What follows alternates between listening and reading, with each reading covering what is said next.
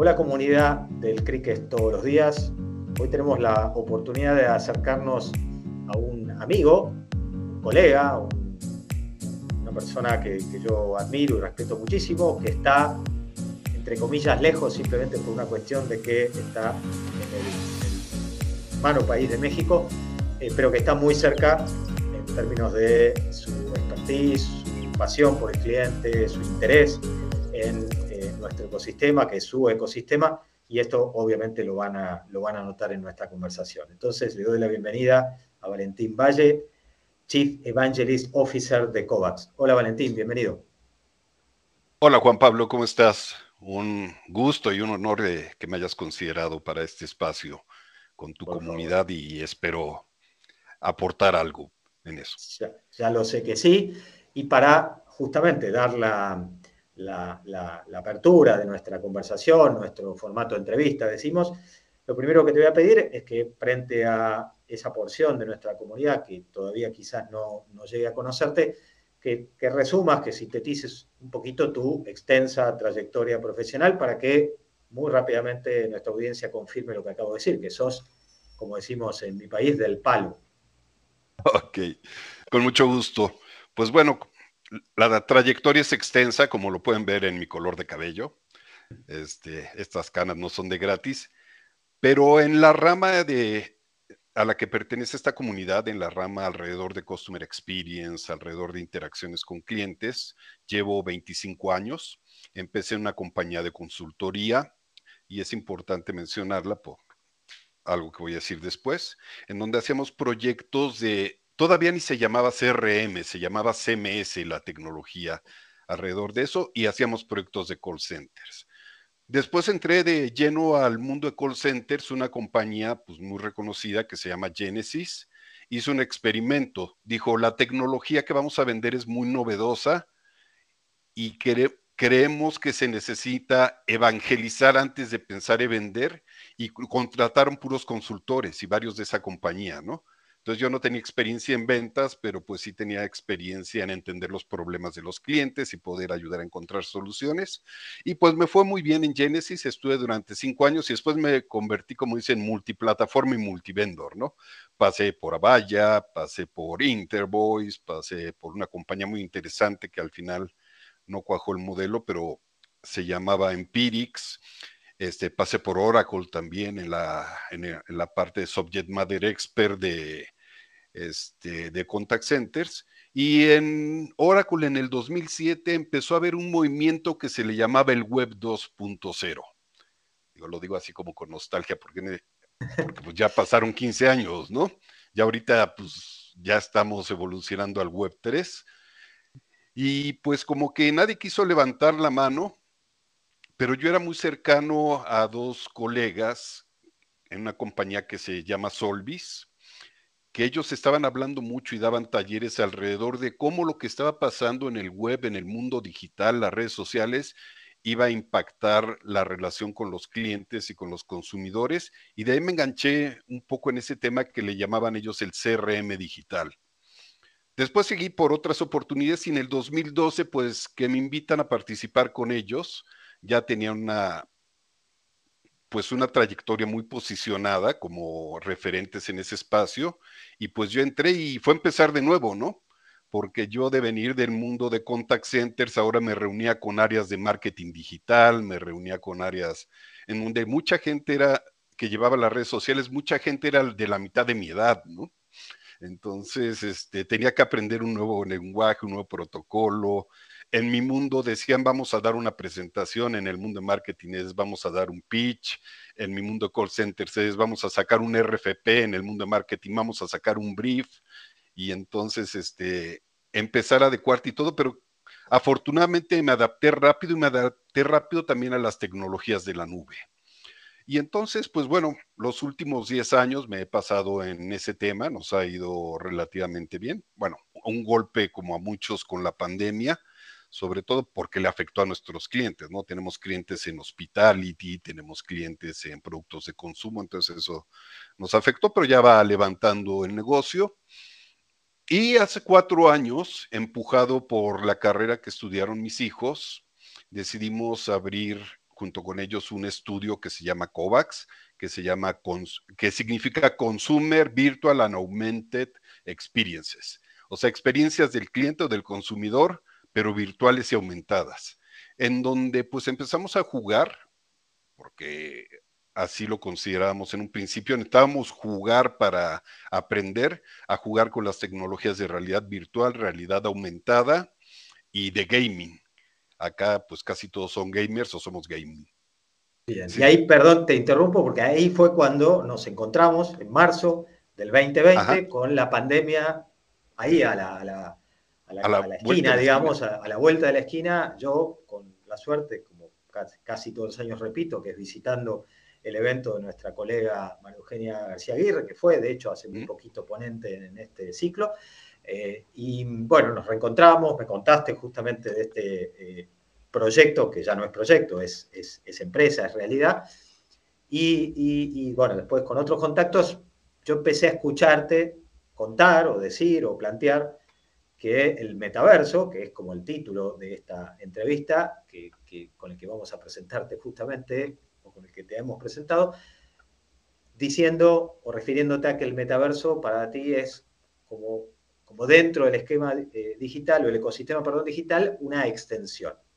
Entonces, te interrumpí, básicamente no porque deje de contar esta última parte y la actual de tu camino, sino porque primero no quería dejar de hacer mención de ese encuentro, y luego sí, para empezar a posicionar este tema del cual yo considero que sos uno de los que más sabe y que me gustaría obviamente que lo, que lo, que lo empieces a exponer. ¿Cómo conectás entonces ese mundo de lo virtual, ese mundo del gaming, ese mundo de, lo digital en todo su, su alcance con el metaverso? Sí, yo lo empecé a conectar en, cuando empezaba a ver los trabajos de mis hijos, yo me, me visualizaba en el futuro y no es que es un genio, simplemente cuando lo ves te llega, este, te llega a la cabeza un montón de ideas. Dije, pues en un futuro, en vez de chatbots, pues va, va a haber bots tridimensionales, ¿no? Yo voy a entrar a una página web y a lo mejor se me aparece, o si no, tridimensional animado. Y yo creo que esos, los nuevos dispositivos, así como en su momento fue el smartphone que se volvió un canal de comunicación y convergían todos. Yo decía, pues a rato los lentes de realidad virtual en donde estás jugando, pues este, se van a convertir también en canales, o los videojuegos también son canales que reúnen grandes comunidades, ¿no?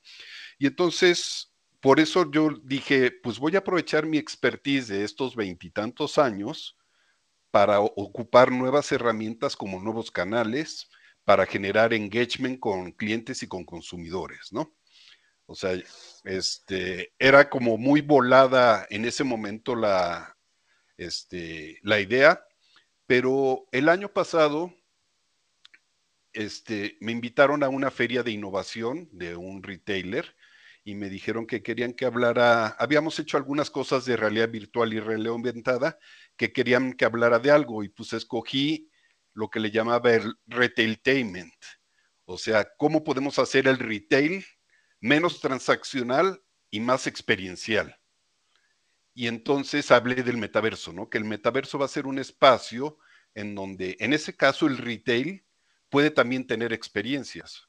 Porque, por ejemplo, hoy tú entras a, a Amazon o entras a Mercado Libre o alguna de estas tiendas y pues son transaccionales, o sea, sí te dan una buena experiencia de usuario, pero vas a hacer una transacción. Entonces, ¿por qué no meter estos elementos virtuales para hacerlo con experiencias que te hagan llevar un journey que le convenga sí al retail o a la empresa y este y que también al cliente y le convenga al cliente, le entretenga, ¿no?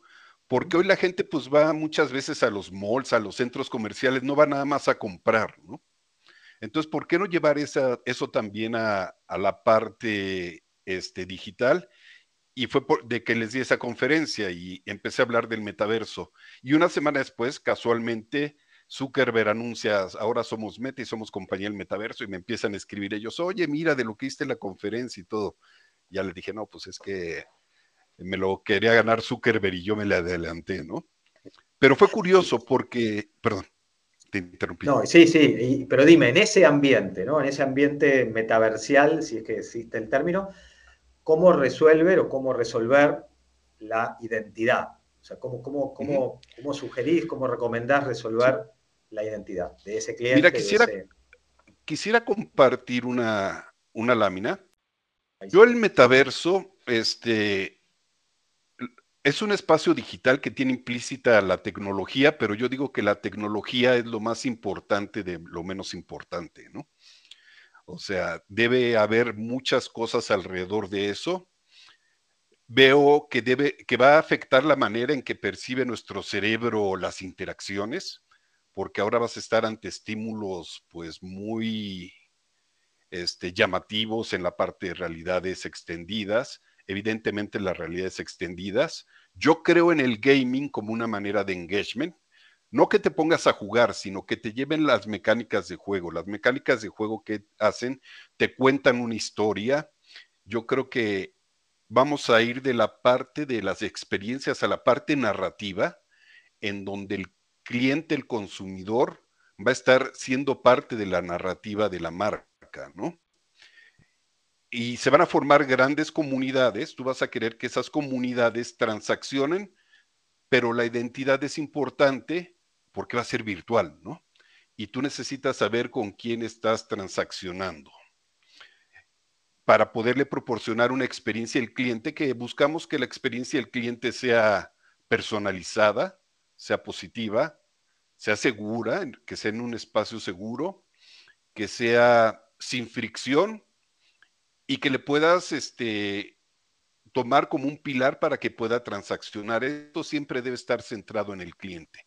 Esta es mi visión y es muy personal, ¿no? Ahorita cada quien lo estamos definiendo de diferentes maneras, pero la identidad es, yo platicaba en un live hace como tres semanas, ¿quién soy? ¿Quién seré y quién quiero ser en el metaverso, ¿no? Porque va a haber diferentes espacios y y pasa ya en las redes sociales. Realmente no estamos inventando nada, estamos ampliando un canal. A lo mejor tu foto de LinkedIn es diferente a tu foto de Instagram, tu foto de perfil, y es diferente a tu foto de Twitter y es diferente a tu foto de Facebook, ¿no? A lo mejor en la foto de Facebook tú compartes una identidad con tu familia, al lado y cosas así para tu familia, y en LinkedIn más formal, a lo mejor bien peinado o alguna cosa diferente y en Instagram pues... Cada vez es más, fácil este peinarme a mí. Cada vez es más fácil peinarme para mí, por una cuestión obvia. Ahora, en ese concepto, como bien defines y comparas entre redes, ¿cuál es la conexión entre identidad y avatar en este mundo del metaverso? Vamos a tener la oportunidad de que, de que nuestra imagen en el metaverso comunique. El avatar va a ser también un medio de comunicación. Algunos pueden estar comunicando un alter ego, el cómo me gustaría que me vieran, ¿no? Que me vieran a lo mejor más joven, a lo mejor con el pelo oscuro. Este, mi avatar, digo acá como creemos en el concepto, pues nuestra artista digital hizo avatars de todos y cada avatar, aunque toma la misma base, comunica algo. Por ejemplo, el mío comunica a la mascota de la compañía de la cual pues yo soy el fan número uno y me ponen un tabaco, un puro, porque me gusta fumar puros. Entonces, otros este, comunicaban sus tatuajes o su forma de peinarse, todo. Entonces, desde que tú vas a encontrarte al avatar en el metaverso y tú como barca vas a transaccionar, te vas a formar una imagen de lo que él te quiere comunicar. Así como en redes sociales se hace listening, acá además de listening, no sé cómo llamarle el visualize, sino todavía vamos a, debes poder identificar desde el avatar qué te quiere comunicar para establecer una conexión. Una conexión que puede ser en primeramente interactiva, pero después puede llegar a ser hasta emocional, ¿no? Entonces, y aprovechando tu referencia permanente por todo este, este recorrido previo que, aclaraste y contaste muy bien en relación a, por ejemplo, servicio al cliente y más cerca en el tiempo en relación a experiencia al cliente, ¿Cómo conectas o, dónde, dónde, se aceleraría o cómo se, proyectaría la omnicanalidad en el metaverso o para o con buena, el metaverso? Buena pregunta. uno de los principios que hemos marcado de la omnicanalidad es que el cliente pueda elegir el canal este, que prefiera comunicarse y muchas veces que no lo tengas que sacar del medio a donde esté, de donde esté. Y si vas a hacer espacios metaversales, yo también les digo así, metaversales como marca en donde quieras que el cliente entre a tu tienda virtual o algo, pues debes pensar en eso y los videojuegos nos han enseñado mucho. No sé qué tanto seas de videojuegos. Muy poco. Muy poco, bueno. Pero en los videojuegos, como ellos quieren llevarte por un journey, te van poniendo como pistitas y te van poniendo asistentes virtuales, ¿no? Eso ya existe. Y entonces tú te acercas y te paras junto al asistente virtual y te dice, ah, tienes que buscar las joyas de la reina y que van a estar por este espacio. Entonces, tú no puedes dejar al, cliente o al consumidor solo y debes hablar, abrirle estos canales virtuales que yo veo que van a ser como bots, en donde ya pues, la inteligencia artificial ya está mucho más avanzada de lo que nos imaginamos, ¿no? Es lo que he ido aprendiendo. Y estos bots pues van a ser también, deben comunicarle algo, deben comunicarle tu identidad de marca, deben comunicarle la, este, la capacidad de interactuar con él y pues bueno, ese va a ser un, nuevo canal que se va a abrir, estos bots virtuales que tú les debes, debes poner ahí porque lo menos que quieres y lo estás llevando por un journey para transaccionar es sacarlo de ese journey, ¿no? Para decirle, ah, sí, pero comunícate conmigo por un, por un chat normal, ¿no? Entonces se va a volver más conversacional o más experiencial. A lo mejor este, a lo mejor le abres una ventana de chat, pero pero bueno, igual será en lo que habilitas en tener bots que de verdad puedan darle una experiencia, que lo vayan acompañando, ¿no? O tú puedes hacer tu área de servicio a clientes en que haya siempre, que siempre esté disponible ahí para necesitas asistencia y a lo mejor él entra a una sala y ve a una persona como, pues como lo que pinta este Zuckerberg con, con Meta Horizons, ¿no? Alguien sentado en un escritorio, ¿cómo te puedo atender así que tengamos una charla con esa? o que pueda ser un video de una persona que, lo va a atender, ¿no? Hoy tecnológicamente realmente todo esto es posible. El tema es que ahora debes pensar en un nuevo diseño de journeys que incluya experiencias virtuales. Perfecto. Y para, de mi lado, por lo menos, eh, eh, asegurarnos de, hacer un, cierre, entre comillas, en relación a todo lo que hemos venido conversando, porque partimos eh, hablando de, lo, de cómo aprovechar el metaverso para que no sea solo una instancia transaccional, hablabas de entretenimiento, hablabas de experiencia, hablabas de narración o narrativa, pero las marcas y todos nosotros necesitamos transaccionar. Entonces, esta, esta definición de transaccionar en el metaverso es algo que tú consideras y ves de manera optimista que sí, también es algo que las marcas pueden y deben procurar en ese ámbito, en ese ambiente. No tengo ninguna duda, este, y yo pongo como ejemplos de temas. Llegar a, a lo mejor a lo que estamos platicando nos va a llevar una evolución, o sea, porque al final tú necesitas tener tus plataformas transaccionales maduras, ¿no? Que fue lo que cuando con las conversaciones que tengo con el retailer de acá de México, pues la pandemia los hizo conscientes de que debían reforzar sus plataformas de comercio electrónico.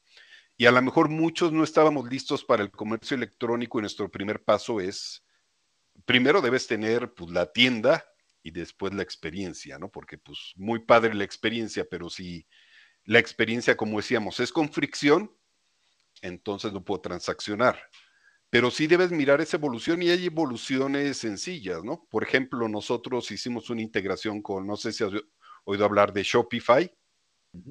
Claro que sí. Para una tienda de lentes, en donde es una experiencia pues que ya existe, ¿no?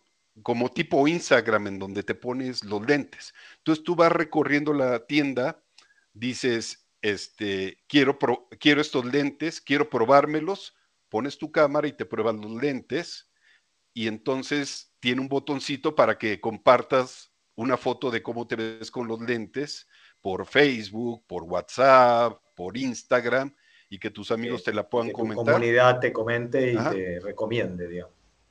Y entonces no sé si estarás de acuerdo, digo, yo es lo que creo, ya lo volviste experiencial, ya no nada más es transaccional, ¿no?